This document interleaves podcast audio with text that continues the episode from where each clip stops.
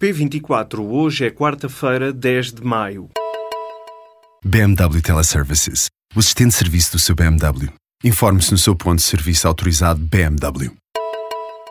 O primeiro dos dois dias de greve nacional dos médicos registra uma adesão superior a 80% em todo o país. O balanço foi feito ao final da manhã desta quarta-feira pelos sindicatos que representam o setor. Em vários hospitais de norte a sul do país foram adiadas várias consultas e cirurgias. Para o secretário-geral do Sindicato Independente dos Médicos, Jorge Roque da Cunha, a adesão massiva mostra o descontentamento dos clínicos perante a condução do processo negocial pelo Ministério da Saúde. Saúde. Doutora Adalberto, venha à negociação. Seja sério com os sindicatos. Os sindicatos não são sindicatos de diálogo. Tanto a FNAM como o Sindicato Independente dos Médicos já assinaram mais de 30 acordos com vários governos, com parcerias público-privadas, e por isso estamos em condições de dizer que a partir de sexta-feira mesmo estamos disponíveis para negociar, para encontrar uma, uma solução que fortaleça o Serviço Nacional de Saúde. O dirigente sindical garantiu ainda que para esta quinta-feira é aguardada também uma forte adesão a esta greve. Os sindicatos exigem o diálogo direto com o Ministro da Saúde, Adalberto Campos.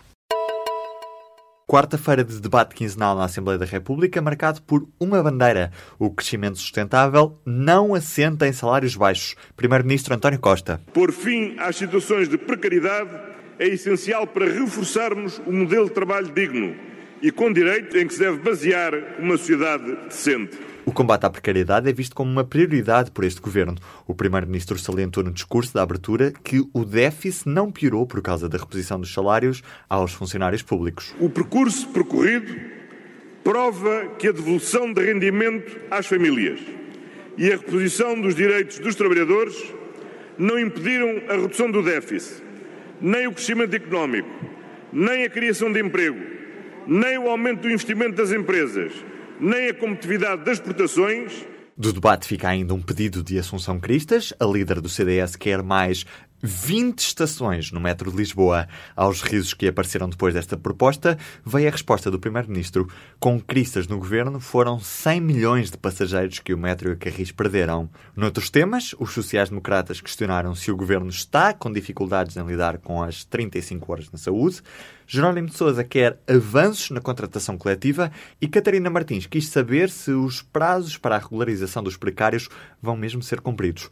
Costa diz que seria preciso mesmo um azar para que aquilo que está previsto hoje não se concretize amanhã. A taxa de desemprego desceu para 10,1% no início de 2017. Os dados foram divulgados nesta quarta-feira pelo Instituto Nacional de Estatística. Trata-se de menos 0,4% em relação ao último trimestre de 2016. Ainda assim, quase 524 mil pessoas estavam sem emprego em março. Os dados mensais mais recentes já apontavam para uma descida e, em fevereiro, a taxa ficou pela primeira vez em oito anos abaixo dos dois dígitos. O objetivo do governo é chegar ao final de 2017 com uma taxa de desemprego de 9,9%. Uma das soluções financeiras que está em cima da mesa para resolver os problemas da Caixa Económica Montepio Geral pode passar por uma ajuda indireta da Santa Casa da Misericórdia. O objetivo é fornecer liquidez e capital ao banco e proteger outras entidades da economia social de uma exposição ao risco mutualista. Nesta terça-feira, a Associação Mutualista Montepio Geral convocou uma Assembleia Geral para confirmar a passagem da Caixa Económica à Sociedade Anónima. O banco fechou o primeiro trimestre de 2017 2017 com contas positivas, registando um lucro de 11.100 milhões de euros. Neste período, a Caixa Económica perdeu quase 900 milhões de euros em depósitos de clientes. É o fim da linha para James Comey, à frente do FBI. Donald Trump demitiu o homem forte do Departamento Federal de Investigação. Como justificação, as polémicas declarações sobre os e-mails de Clinton.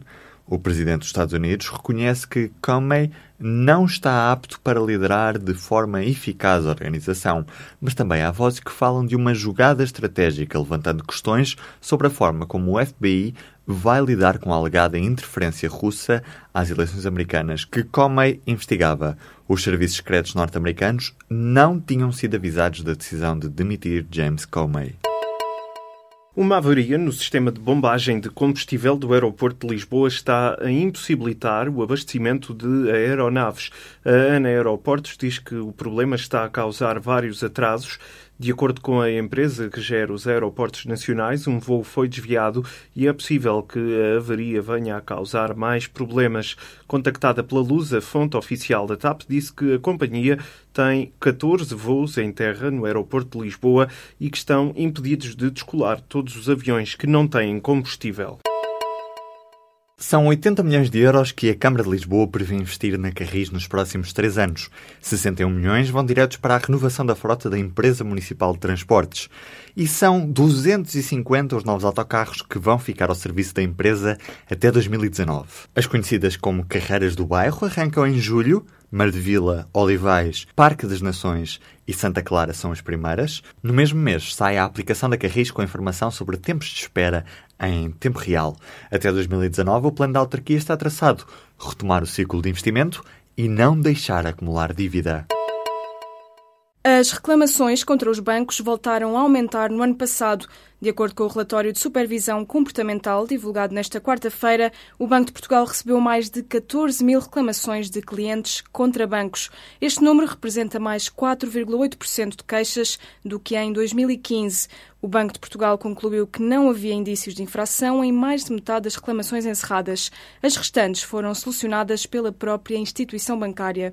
No último ano, o supervisor instaurou ainda 155 processos de contraordenação relacionados, por exemplo, irregularidades relativas a depósitos bancários ou com créditos aos consumidores. O Tribunal de Braga absolveu os arguídos no caso dos estudantes esmagados por um muro durante a praxe. Os quatro estudantes estavam acusados de homicídio negligente por terem subido a um muro que ruiu e vitimou três colegas. O incidente ocorreu em abril de 2014. Nuno Ramalho, de 21 anos, e Vasco Rodrigues e João Vieira, ambos de 18, foram as três vítimas mortais do acidente, todos alunos de Engenharia e Informática. O futuro de Jorge Jesus em Alvalade está a mostrar-se incerto. A imprensa desportiva desta quarta-feira dá conta de que o treinador do Sporting nunca esteve tão próximo de deixar o clube. O jornal Record escreve que Jesus dificilmente será treinador dos Leões na próxima época e que o técnico está a ponderar sair de Alvalade. O mesmo jornal diz ainda que o treinador do Sporting estará disposto a sair a bem do clube caso não lhe seja imposta nenhuma cláusula que o impeça de treinar clubes rivais. Já o jornal O Jogo escreve que Jesus só estará disposto a continuar no Sporting se voltar a ter uma palavra forte nas contratações do clube. O presidente do Sporting quer reduzir o investimento no plantel e reforçar a aposta na formação. Depois de o Sporting ter perdido neste domingo frente ao Belenenses, Bruno de Carvalho deixou duras críticas ao treinador e jogadores da equipa. O presidente leonino garantiu que vai ser tudo diferente na próxima época. Nas palavras de Bruno de Carvalho, o Sporting é vencer e não é dar desculpas.